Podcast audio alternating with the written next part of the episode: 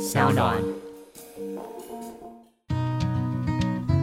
嗨，欢迎来到我的森林，我是很可爱又很可口的海苔熊。海苔熊心里话，在这里陪着你。各位听众朋友，大家好，欢迎回到海苔熊信箱，我是海苔熊。今天我们想跟大家分享的这个故事呢，是来自于露露哈写的信件。那他谈的是他感情上面的状况。我相信很多人有类似的情形。那这个情形呢，就有点像是呃，在关系当中有一种进退维谷，然后不知道该怎么做，尤其是缺乏安全感的时候，呃，很容易被自己的情绪给影响。不晓得该怎么办。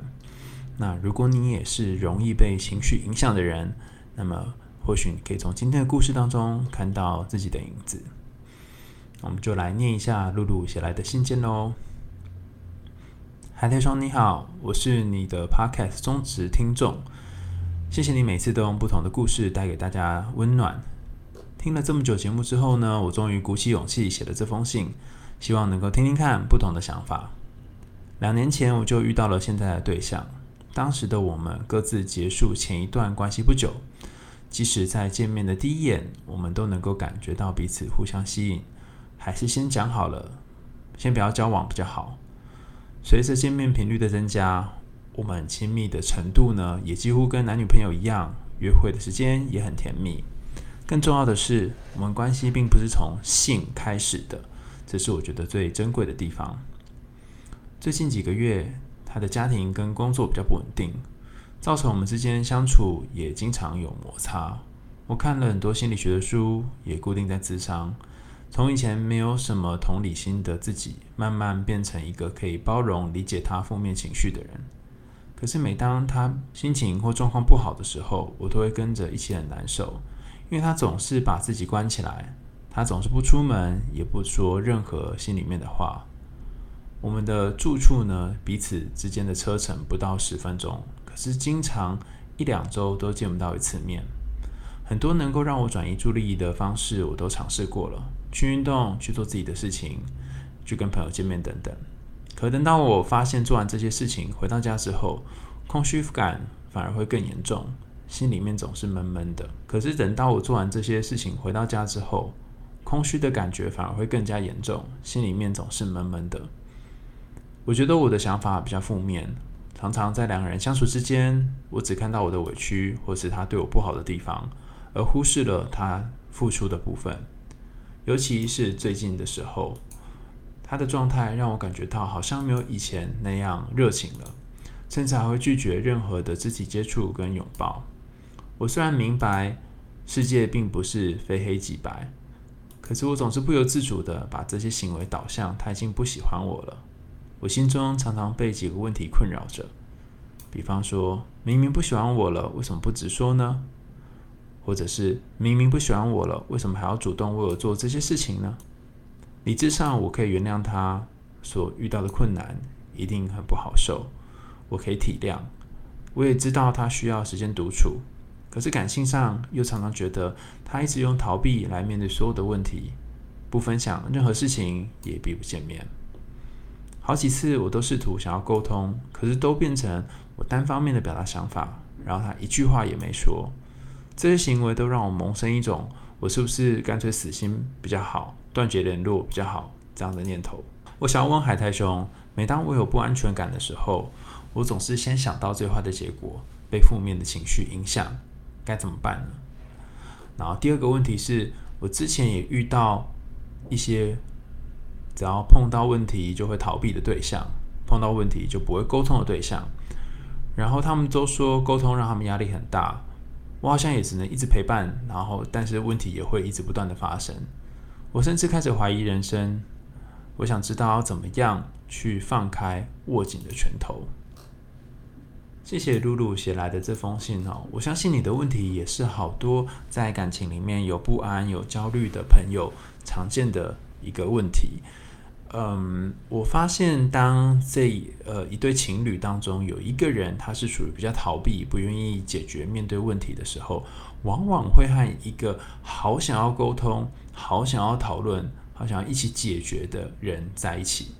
那这样就形成了一种有点像是悲剧的状况。你可以想象吗？有一个人他想一直想要面对，那另外一个人一直不想面对。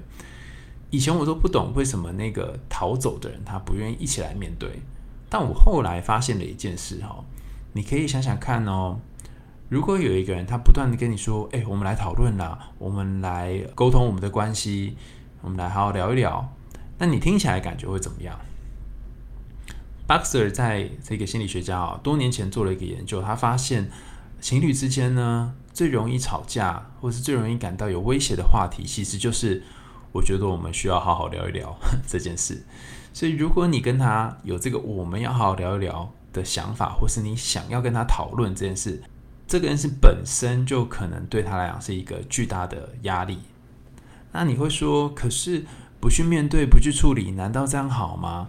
而且不去处理的话，他就不会改变啦。哈，我已经花时间、花钱去咨商了，我已经很努力了，可是他就是没有想要一起面对啊。那这样行吗？哈？我这里想要提供两个想法哈。第一个想法是我在邓慧文的书叫做《婚内失恋》里面看到的一个 idea 哈。那虽然可能跟他里面的意见不完全一样，但是我记得的内容是说，好多的时候我们会希望跟对方沟通，跟对方谈一谈，然后以为这个沟通或是谈一谈之后就会好转了。心里就会舒服一些，或者是两个人的这个未来就可以朝某一个比较顺的方向前进。可是我们却忽略了去看自己。什么叫做去看自己呢？你可以想一想，你为什么会是一个这么需要和人沟通的角色？这听起来有点奇怪啊！哈，那沟通不是一件正面事嘛？哈，我们是一个。应该说，现在台湾比较像是一个鼓励沟通的文化，因为我们受到很多西方的一些心理学的影响。可是，呃，在这就是西方文化进来之前呢，哈，我们并没有那么鼓励，并没有鼓励大家把话或把感觉讲出来。在我们传统的文化当中，其实有些时候是很避暑的，甚至对于某些男性来说，他可能是压抑自己的感受的。那在这样的情况下，你要请一个人讲出自己感觉是不容易的。那当你好想好想跟对方讨论的时候，有很多种可能。其中一种可能是不是你希望透过这个讨论，透过呃跟他聊一聊，把你内心当中紧张不安的情绪呢，做某种抒发跟解决。那如果是这样的话，其实对于对方来讲，你的讨论就不是理性的讨论了。他好多时候会蕴含着许多情绪在里面。那倘若对方又是一个不喜欢处理情绪的人，他就会觉得哦，你又要来了，你又要开始无理取闹了，他就会觉得压力很大。好，所以第一个部分是你可以去想一想，你每一次想讨论的时候，其实你真正想要做的是不是解决心中的不安？第二个点是。有些时候，那个讨论本身想要做到的这个结果，其实是达成一种确定的感觉。在感情里面，很多的呃担心或焦虑或者是不安的人，他好多的时候是害怕一件事情没有确切的结果。比方说，你跟别的男生或别的女生出去，你会不会告诉我，我们要定一个规则或定一个规定？我们得要完成这个规定，这样子我们彼此才会觉得心安。可是其实这样做是很累的，因为我们没有必要一定要规定某一个人要达成某件事情。然后，尤其这个规定可能会让彼此压力都很大。一开始可能可以顺着一次两次做，但是几次之后就会觉得好像做起来有点卡，或者是有一种被限制的感觉。所以重点并不在于你们达成了什么规定。而在于你有一个动机，好想要、好想要确定下来的动机，是不是靠着这个确定下来，你才能够觉得心情平静一点，才能够觉得舒服一点？那不论是刚刚讲的哪一种，不论是你要想要让事情确定，或者是需要跟他讨论，然后希望对方安抚你的情绪，其实你都在做一件事，就是把自己的情绪责任丢在对方身上，希望对方用某种方式来解决你的情绪。当然，我相信你已经很努力了，而且你已经有很棒、很不错的改变了。这就是为什么你说你已经花时间处理你自己的情绪，可是他还是没有处理他自己的部分。所以其实你已经做了好多好多。那当然，可能还是有一些你会希望在关系里面去讨论的部分，是他没有办法跟你一起配合的。那倘若你已经做了很多的时候，而且他又没有办法配合，那这时候就是下一个问题了。为什么你会想要跟一个无法跟你配合的人在一起呢？是什么让你无法放开跟这个人之间的关系呢？你可能会说，我跟他之间有好多很美好的回忆，他有很多的优点，他有很多正面的地方。好，那但是以上这些，他就足以构成你继续跟他在一起的理由吗？或者是对你来讲，更重要的是能够好好的跟你沟通讨论，然后找出协调彼此能够进行的这个相处的方式，才是最重要的呢？如果让你去做抉择，他的其他的好能够盖过这一个不好，或者是缺点，或者不愿意跟你讨论吗？那如果可以盖过的话，或许你就不会这么在意这件事。但如果不能盖过的话，你何以需要花这么多的时间精力在这个人身上呢？因为好像或许其他有一些人是可以跟你讨论跟沟通的，那你为什么不跟这样的人在一起呢？所以这里第二个点就是你可以去。刚刚第一个是想想你做这件事情，就是如为什么一直要跟他沟通的这个动机，是不是想要解决你自己的情绪？那第二个点就是你可以想一下，这一个人是真的值得吗？是真的值得跟你这样继续在一起吗？有没有更值得人或更适合你的人呢？那第三个我想要跟你分享的是，你谈到自己有许多的负面情绪，然后你也不知道要怎么样去讲，不知道是怎么去面对自己的负面情绪。这里有几个想法，你可以参考看看哈。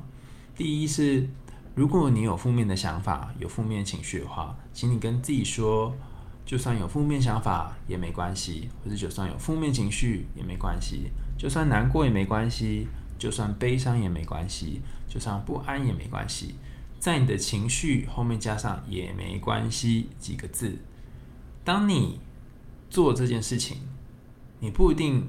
可以立刻让那些不舒服的感觉消失，可是你至少减少了一个和自己负面情绪对抗的力量，你会觉得轻松一点。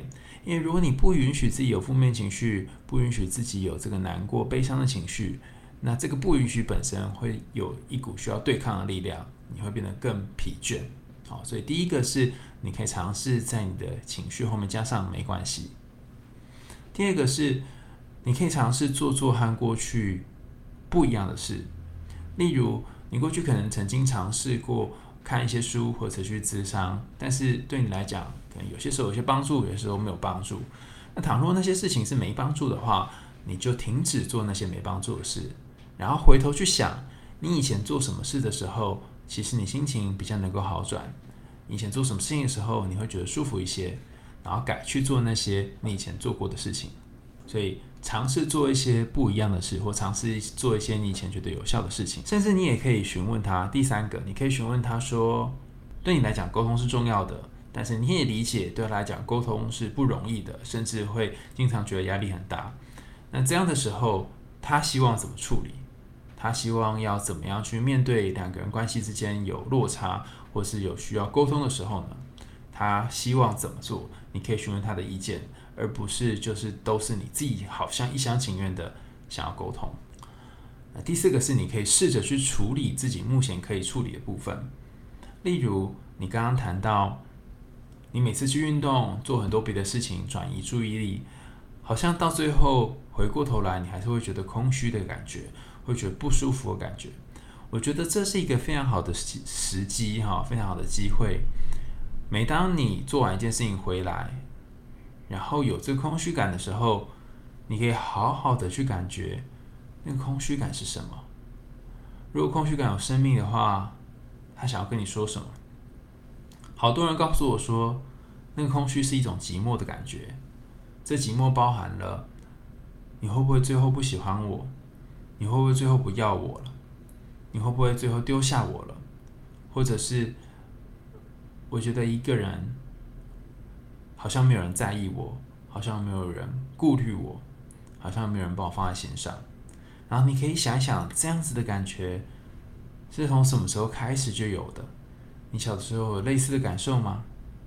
当你把这些感受试着去扩大，试着去感觉它的时候，而不是只用一个很模糊的空虚感去指称它的时候，你可以描得更清楚的时候，其实你对于你自己内在状态也会比较有掌控的感觉。那这不是说，当你说完这些事情，跟自己探索完空虚感之后，你就会变好了，而是指你至少对于内在状态有一些了解，然后你不会觉得好像下一秒会变成一个自己无法接受的样子，或变成一个自己不认识的样子。所以往下去探索自己，我觉得也是一个可以尝试的方法。以上讲的这几个方法呢，是你试着和自己相处的方式啊，再加上我们前面谈的，你也可以去思考你对于他呃想继续跟他在一起的动机，以及想跟他讨论的动机。当然，我可以理解在感情里面要跟一个总是逃避的人去沟通，其实我觉得是很累很累的事。但也因为这很累很累，所以你能不能够把要沟通的这个责任还给他？也就是说，他可以选择他要或不要沟通，那这是他自己的责任。那如果他一直不沟通，或许你就会有一天结束这个关系，这也是他做了这个选择之后所需要承担的后果。不需要把他抓来一起沟通，因为那他如果不愿意的话，或者他自己觉得这不是他分内想做的事情。那你就算逼他来，可能也不会有好的结果。我觉得在感情里面，我们很容易会把对方的责任跟自己的责任两个人尬在一起，甚至会觉得我好像得要帮对方做某些事情，而忘记了其实他有他自己的自主权。如果你把自主权还给他，那这段关系的自主权你也才有机会可以拿回来。我觉得感情是一件非常复杂的事情，我们永远都在去学在感情里面要怎么去区隔自己跟对方的界限。又能够好好的独立，又能够好好的彼此依赖，那这条线其实是很不容易抓的。可是也因为它不容易抓，所以才让感情变得有趣。每一次进进退退之间，找到一点点的平衡，然后在每一次不平衡的时候，去看看是什么在搅动自己内心里面的不平衡。今天的海德荣信箱就到这里告个段落啦。